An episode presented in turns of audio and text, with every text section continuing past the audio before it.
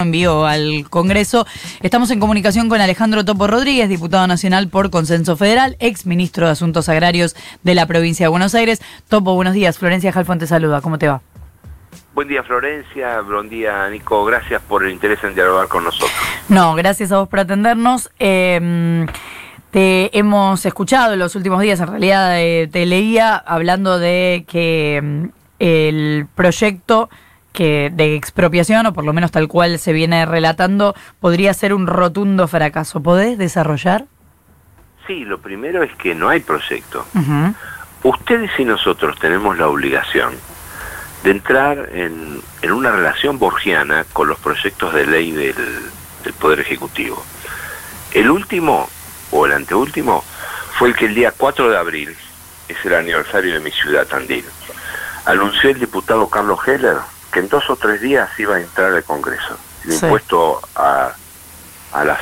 A la, a Grande fortuna, sí. Y son dos meses y medio, Florencia. Ustedes tienen la obligación de preguntar porque si no parece como que no están en tema. Y yo simulo que respondo porque si no parece que soy un chanta. Y esta construcción de diálogos borgianos sobre temas que no están en el Congreso y que el gobierno habla pero no hace, nos hace perder de vista las urgencias. Hace más de seis meses aprobamos una ley que obliga al gobierno a pagar compensación por segmentación de retenciones del campo. Y no las pagan, y nadie habla de eso, pero yo no le voy a esquivar este tema. Le aseguro que vamos a iniciar una larga recorrida de charlas borgianas de un proyecto que no ingresó, y me parece que en el corto plazo no va a entrar, porque afortunadamente el gobierno está entendiendo que antes de enviar una ley, tiene que trabajar en una propuesta que nadie conoce, ni usted, ni yo, ni el gobierno tiene idea qué es lo que quiere hacer con Vicentín. Pero eh, convengamos que hubo una intervención y había un plan de enviar un proyecto y está parado justamente porque hubo consecuencias. Claro, Florencia, usted dice muy bien, hubo una intervención que tiene como plazo 60 días. Imaginemos juntos qué es lo que hay que hacer en 60 días lo que el gobierno no puede hacer desde afuera, conocer la empresa, evaluar sus activos, identificar el personal, analizar las cuentas desde adentro, hacer una proyección de cuál es el valor por el que hay que, que hay que pagar por Vicentín, porque expropiar no es tomar, es pagar. Y después alguien tendrá que sacar la cuenta de cómo se financia eventualmente una compra o una expropiación de Vicentín si el camino es ir por el lado de lo que apareció en un borrador la, semana pasada, que por suerte solo fue borrador y no pasó a proyecto de ley, que es, entre otras cosas, tomar deuda externa, te repito, el artículo 3 del borrador del proyecto de ley de expropiación de Vicentín que se circuló la semana pasada, dice en su artículo 3 que se habilita, se autoriza al gobierno nacional a tomar deuda en el mercado internacional para pagar Vicentín. Hoy la Argentina no paga menos de 12% en dólares, algunos dicen hasta 20. ¿Sabe eso el ministro Guzmán?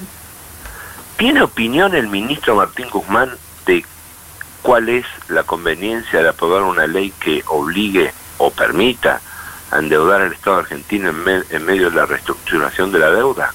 Yo me pregunto, ¿Qué opinan ustedes de las contundentes afirmaciones de Massa sobre este tema? No hubo. Bueno, entonces, si la contundencia del silencio es la posición del presidente de la Cámara de Diputados, eh, permítame concederme, por lo menos la duda, de que acá es difícil que llegue una ley. Y si llega, fracasa rotundamente porque no la han trabajado en el conocimiento de la sociedad, no la han trabajado en su propia fuerza política, no la han trabajado con quienes somos de otras fuerzas, pero que estamos en el Congreso trabajando activamente, y tampoco la han trabajado donde está Vicentín, en los pueblos, por eso la gente sale a la calle con los intendentes a la cabeza, no porque sean del PRO. ¿Topo? Porque tienen incertidumbre, sí. Que Nico Filante te saluda, ¿cómo estás? ¿Qué tal, Nico? Eh, para los tres eh, diputados de Consenso Federal. Iba a, hacer la, iba a hacer la pregunta, te iba a extender al interbloque, pero nos concentramos eh, en esos tres. Eh, ¿Expropiación es una mala palabra como, como junto como en Juntos por el Cambio o no? ¿O no es que descartan eh, de, de, llano la expropiación y, y, se centran en qué, en qué condiciones se hace expropiación? No tengo claro qué es lo que piensa Juntos por el Cambio, ni me consta que sea una mala palabra en sí mismo. Dicen que expropiar es comunista. Sí, no, no, no, no lo he escuchado, son este, opiniones que, que yo respeto, Uh -huh. pero eh, quien, quien eh, confronta expropiación con no expropiación no llega a ningún lado, porque aquí el objetivo es tratar primero de poner en primer plano lo que el propio gobierno dejó en segundo plano. Dadas las acciones del gobierno, quedó en segundo plano la responsabilidad de Vicentín de tener a 2.368 acreedores en todo el país, y no le voy a esquivar al tema de la expropiación que me estás preguntando. Uh -huh. quiero, quiero que tengamos una mirada completa, y cuando digo completa, de criterio político. Con este ruido, algunos sectores de la sociedad están poniendo como víctima a Vicentín, que debe 1.350 millones de dólares, de los cuales 1.000 son al sistema financiero y el 88% a la banca pública. ¿Quién pone como víctima a Vicentín Topo? Distintos sectores de la sociedad. Pero es obvio que distintos sectores de la sociedad ponen como víctima a Vicentín por el modo en que se ha manejado. Estas decisiones no se toman sin trabajar previamente, por ejemplo, qué es lo que se va a hacer con la compañía. ¿O usted cree que el hombre o la mujer que se levanta a la mañana en la localidad de Avellaneda, Santa Fe o Reconquista, Santa Fe, reza el credo del PRO y después sale a la calle a protestar? Bueno, pero recién hablamos con uno de los trabajadores y nos dijo que estaba muy esperanzado con la intervención del gobierno. Pero, pero claro, yo no dudo que a ustedes tengan la posibilidad de hablar con eh, trabajadores y trabajadoras que estén muy esperanzados. Lo que yo le digo es que podamos hacer, en vez del comentario de una persona, un análisis social de lo que está pasando en esos pueblos. De lo contrario, de lo contrario, el gobierno, con esa mirada centralista de los asuntos públicos, se va a chocar contra la pared. ¿O alguien cree que no es necesario que algunos funcionarios del gobierno ya hayan estado hace varios días sentados en las radios locales de Avellaneda, de Reconquista, de los pueblos de la provincia de Santa Fe, explicando su proyecto? O hacer charlas en cooperativas, o en cámaras empresariales. Ahora, eh, Topo, te, te quiero eh, reformular la pregunta. Si existiera un proyecto de expropiación que incluyera ah, cosas de las que plantea, por ejemplo, eh, Roberto Labaña, incluso de las que plantea Luis Contigiani, que incluya las cooperativas en el directorio, que incluya a los trabajadores en el directorio, que incluya eh, participación de los acreedores, pero que eh, haya control público de la empresa. ¿Para Consenso Federal es una posibilidad? Te pido disculpas porque yo me fui por la rama y no encaré con lo que vos me habías preguntado. No pasa nada. la expropiación no es necesaria. Vamos a repasar qué es lo que quiere lograr el gobierno. El gobierno quiere lograr una empresa testigo. No se puede con la expropiación, porque los precios de los granos en la Argentina los pone Chicago y los pone China. Y el tamaño de la compañía no tiene el volumen suficiente como para fijar precios testigos en el mercado.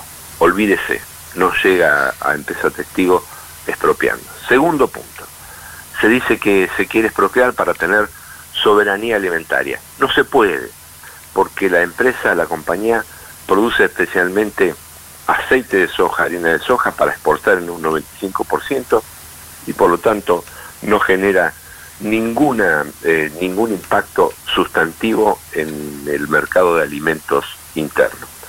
Sí podría justificarse que todos estemos muy preocupados en cómo hace el Estado para evitar la extranjerización.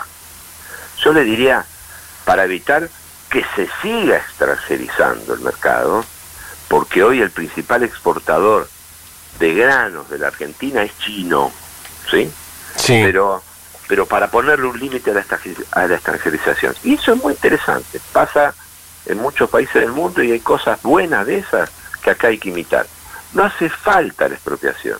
Con que el Estado tenga una acción de oro en la compañía que pueda vetar ese tipo de decisiones es suficiente. Pasó hace unos 20 años, por ejemplo, en España, entre, entre otros países, ¿no?